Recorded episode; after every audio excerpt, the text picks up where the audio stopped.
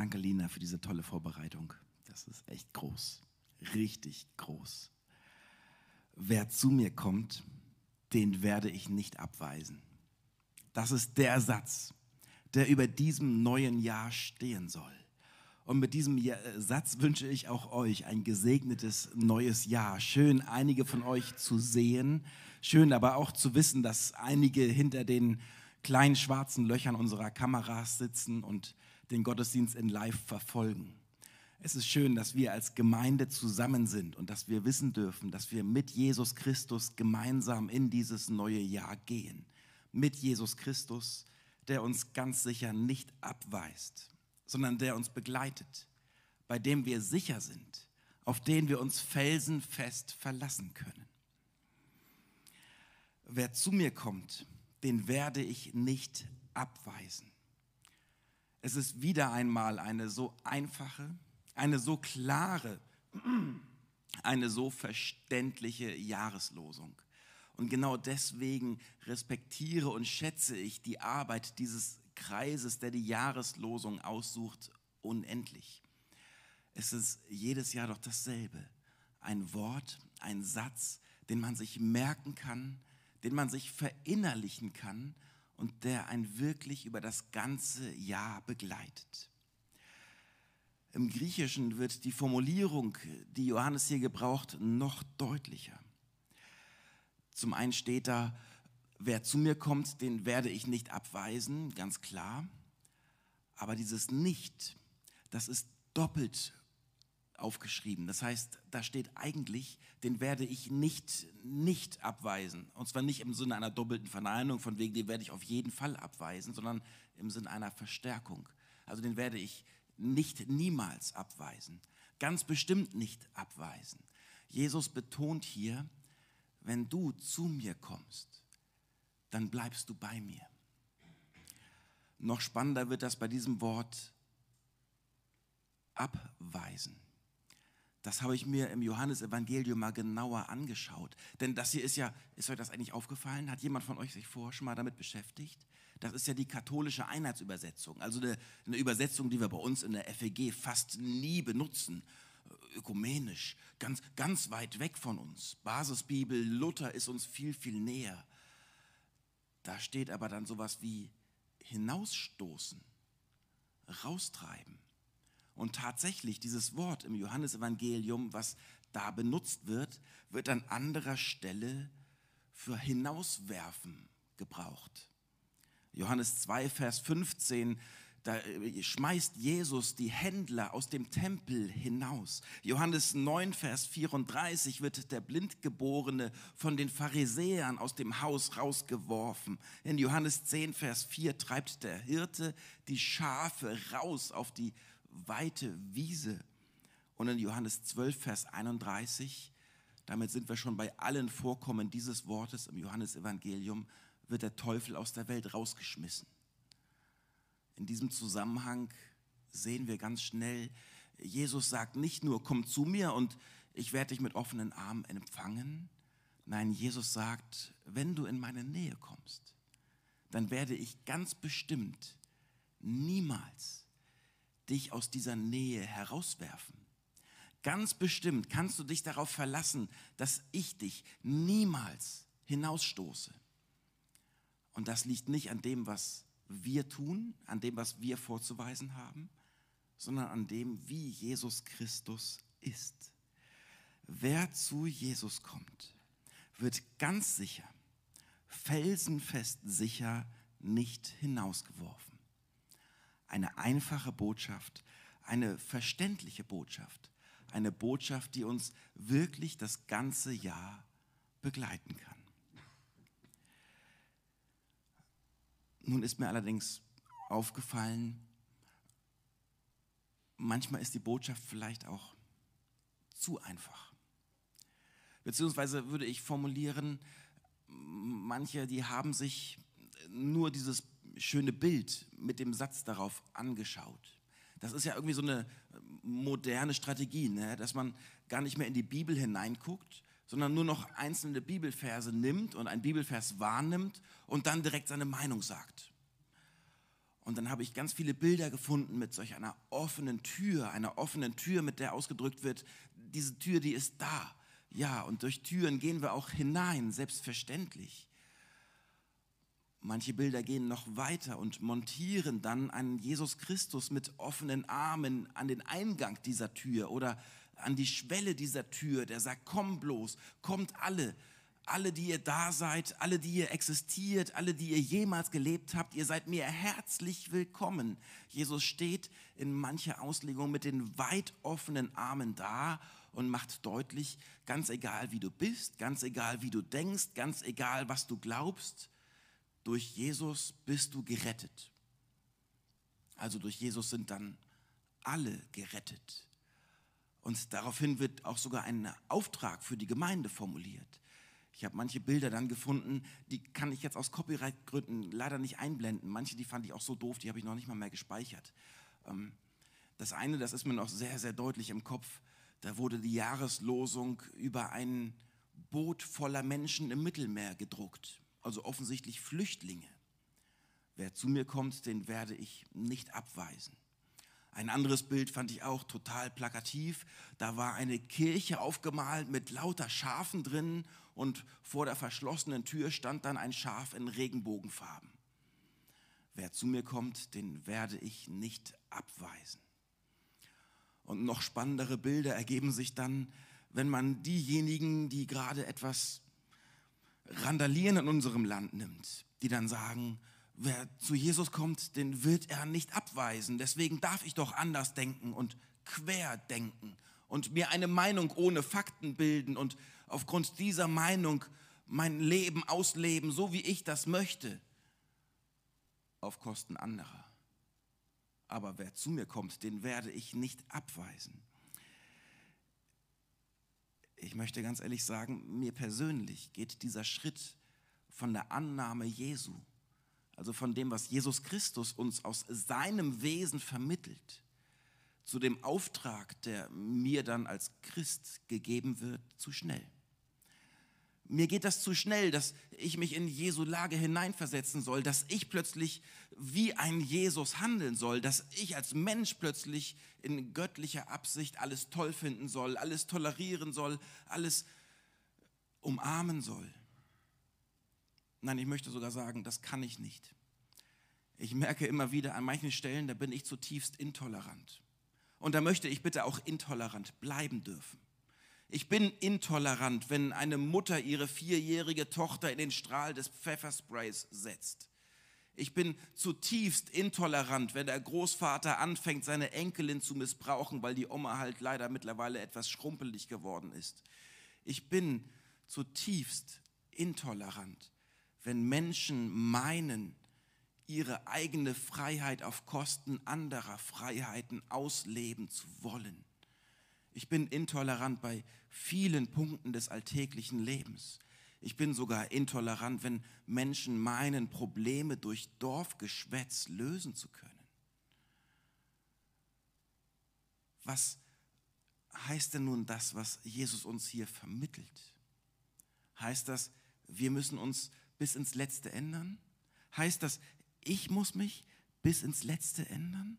Meint Jesus etwa, dass alle hineinkommen und dass wir doch gefälligst unser Leben, unsere Gedankenwelt, unsere tiefsten Überzeugungen im kommenden Jahr zu prüfen haben?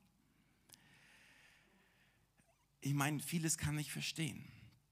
Ich kann das verstehen, dass Menschen gerecht behandelt werden möchten. Ich kann das verstehen, dass Menschen ihre Grundbedürfnisse gestillt sehen möchten.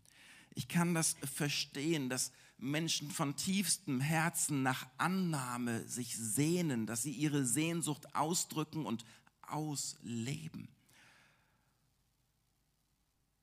Und wenn ich dann in diesen Vers hineinblicke, dann stelle ich fest, genau das bespricht Jesus Christus hier auch mit seinen Jüngern. Niemals werde ich müde zu betonen, der Zusammenhang ist wichtig.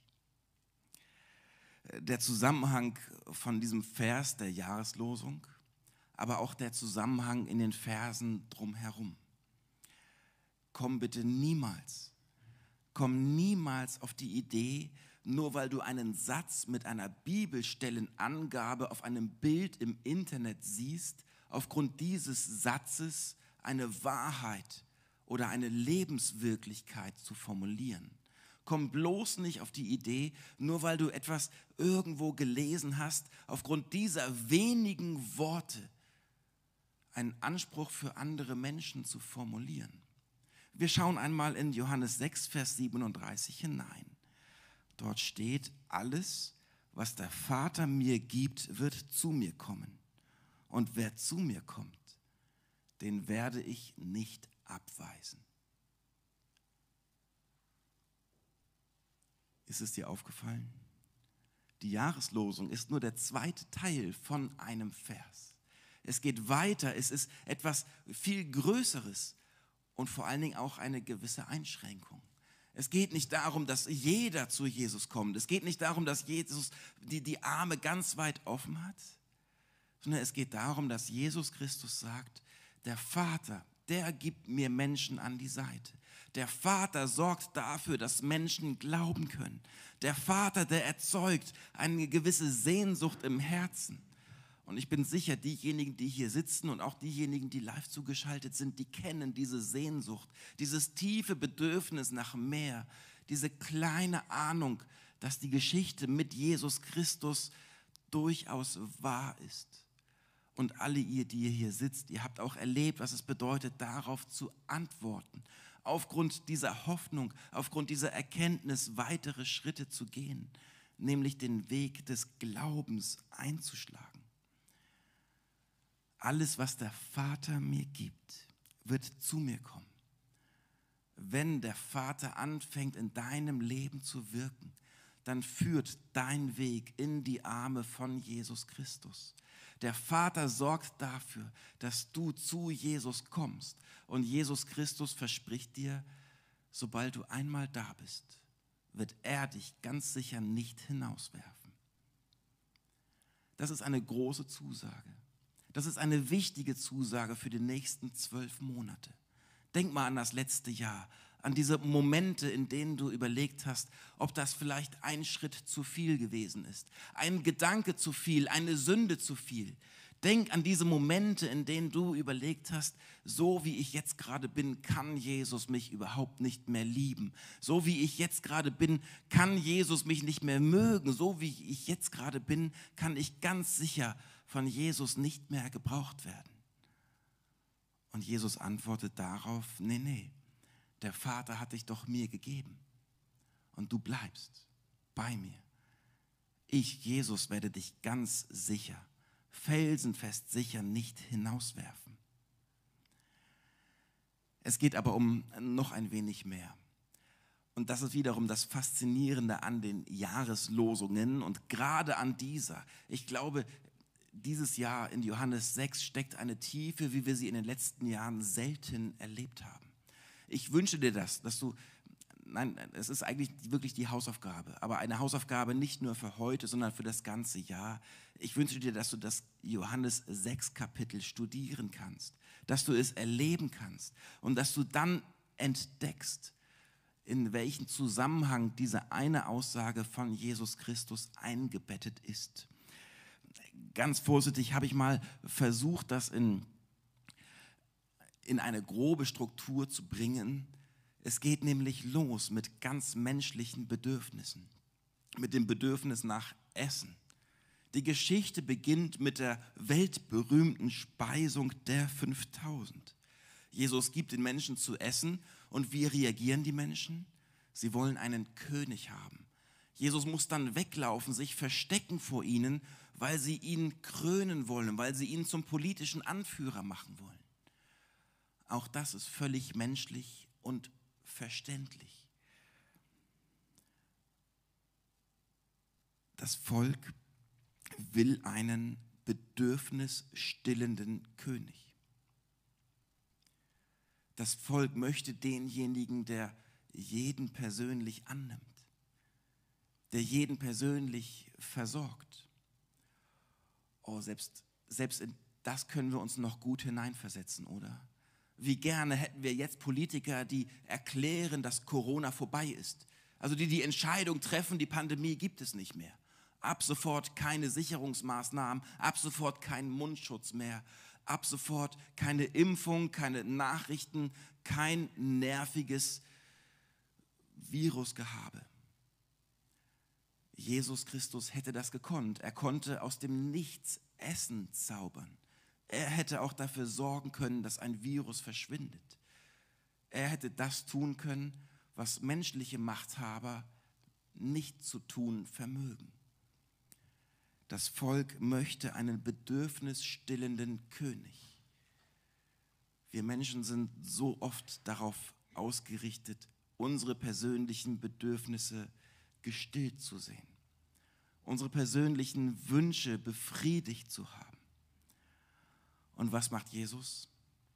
Er zieht sich zurück, er redet nicht mehr mit den Menschen, er versteckt sich über die Nacht. Und als sie dann am nächsten Tag zum Gottesdienst versammelt sind, dann beantwortet er ihre Fragen und dann legt er auch seine Pläne offen. Sie sagen, wir möchten dich als König haben und Jesus Christus sagt, nein, ich bevorzuge zu sterben. Das Volk sagt, wir möchten dich als unseren Anführer haben, wir möchten dich haben, damit du uns mit Essen versorgst, mit einem Dach über dem Kopf versorgst, mit Sicherheit und Freiheit versorgst. Und Jesus sagt, nein, ich möchte lieber sterben. Natürlich ärgert das die Leute. Natürlich enttäuscht das die Leute. Natürlich wissen sie nicht, was da noch folgt. Jesus hat durch den Tod, der folgt, für alle Menschen Gemeinschaft mit Gott ermöglicht. Und zwar eine Gemeinschaft, die über das Leben hier und jetzt hinausgeht. Das ist ein Weitblick, den die Leute damals nicht denken konnten, den die Leute damals nicht verstehen konnten. Ein Weitblick, der aber alles verändert hat. Dadurch, dass Jesus Christus gestorben ist, und wir werden uns gleich im Abendmahl daran erinnern, nein, ich bin überzeugt, wir werden von Jesus Christus im Abendmahl daran erinnert. Dadurch, dass er gestorben ist, hat er dir auch 2000 Jahre später nach dieser Begebenheit eine Beziehung mit dem allmächtigen Gott ermöglicht, in die du aus eigener Kraft niemals hättest hineinkommen können. Es gibt nichts auf dieser Welt, was du tun könntest, um so heilig zu werden, um so würdevoll zu werden, um so würdig zu werden, dass du Gott in die Augen schauen könntest und sagen könntest, hey Gott, hier bin ich, darf ich bitte hinein? Jesus Christus hat die Tür geöffnet. Er hat den Weg frei gemacht. Und in diesem Gespräch mit seinen vielen Jüngern, die ihm folgen, zu diesem Zeitpunkt 5000 Männer, macht er deutlich, das, was ich da schaffe, das erlebst du nur im Glauben. Im Glauben, ohne materielle Sicherheit, ist Ewigkeit. Jesus enttäuscht die Leute. Jesus enttäuscht die Leute zutiefst. Sie möchten von ihm Brot, sie möchten von ihm Versorgung, sie möchten von ihm Sicherheit, Annahme, Geborgenheit. Und Jesus sagt, alles das bekommst du von mir nicht. Das, was du von mir kriegen kannst, hat mit dieser Welt hier, mit Gemütlichkeit, mit schönen Momenten, mit einem ruhigen neuen Jahr überhaupt nichts zu tun. Das, was du von mir bekommen kannst, hat Ewigkeitscharakter. Heißt Reich Gottes. Ein Leben in der neuen Welt. Im Glauben ohne materielle Sicherheit ist Ewigkeit. Und jetzt konzentriere dich nochmal auf diese Jahreslosung, die wir eben gehört haben, und zwar auf den gesamten Vers. Der Glaube ist es, der vom Vater in dir geweckt worden ist. Der Glaube ist es, den der Heilige Geist in dir geschaffen hat. Dieser Glaube heißt, dass der Vater dich in eine Vertrauensbeziehung zu Jesus Christus geführt hat, dass er mit dir die ersten Schritte gegangen ist und dich dann einlädt, weitere Schritte zu gehen. Jesus verspricht dir, er bleibt und er hält dich und er wird dich ganz sicher niemals hinauswerfen.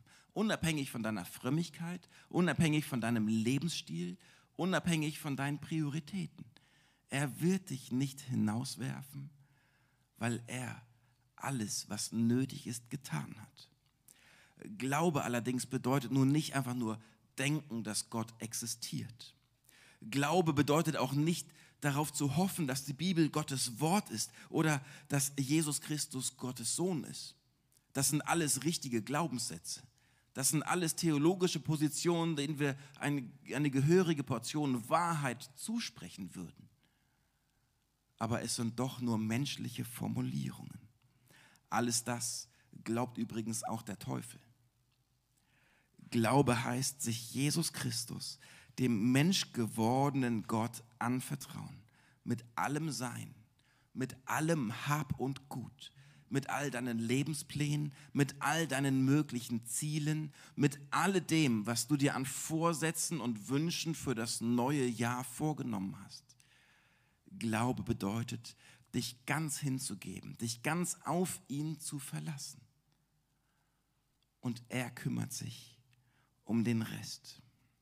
Alleine der Glaube zählt. Alleine der Glaube zählt, um mit Jesus Christus unterwegs zu sein. Nicht das Bekenntnis, nicht dein Lebensweg und auch nicht dein Frömmigkeitsstil. An dieser Stelle merke ich tatsächlich in all meiner persönlichen Intoleranz einen ganz kleinen Stachel. So gerne würde ich doch meine Werte, mein Lebensstil zum Maßstab für alles andere nehmen. Aber es geht eben nicht um mich. Und es geht auch nicht um dich. Wenn du weiter forschen möchtest, wirst du das gesamte Jahr über mit Johannes 6 beschäftigt sein können. Dieser Text bedient ganz viele theologische Klischees, theologische Einzelmeinungen, die Prädestination der Calvinisten, dass also Gott alleine entscheidet, wer in den Himmel und in die Hölle kommt und wir Menschen, wir können da gar nichts mehr zu, die, die lässt sich mit diesem Text wunderbar begründen und widerlegen. Die Transsubstantiation, also dass im Abendmahl der Katholiken das Brot sich in Jesu Fleisch verwandelt und man dieses Fleisch essen muss, um in den Himmel zu kommen, lässt sich mit diesem Text wunderbar belegen und widerlegen. Eine ein Wohlstandsevangelium der Charismatiker, dass man bei Jesus Christus nicht nur sicher ist, sondern dass er einen versorgt mit allem, was nur nötig ist, dass er einem Brot im Überfluss und Geld im Überfluss schenkt, lässt sich mit diesen Worten wunderbar begründen und widerlegen. Jesus sagt, es geht nicht um das Bekenntnis zu einem Text. Es geht nicht um irgendwelche menschlichen Gedanken. Es geht nicht um Systeme, in die wir versuchen, Gott hineinzupressen. Es geht eben nicht darum, dass wir aus unseren Überlegungen heraus Grenzen setzen, in denen Gott sich in dieser Welt zu verhalten hat, sondern es geht darum, dass Gott selbst Mensch geworden ist und dass er als Gott auf dieser Erde uns einlädt ihm zu folgen. Dass er Menschen einlädt, ihm zu folgen. Und dass wir eines Tages dann auch entdecken, dass ganz viele andere Menschen ihm gefolgt sind und mit uns in einer Gemeinde vereint werden. Wer zu mir kommt, den werde ich ganz sicher nicht abweisen. Das gilt für dich, für deinen persönlichen Glauben. Und das gilt auch für viele andere, ohne dass du in irgendeiner Form zum Messias werden musst. Amen.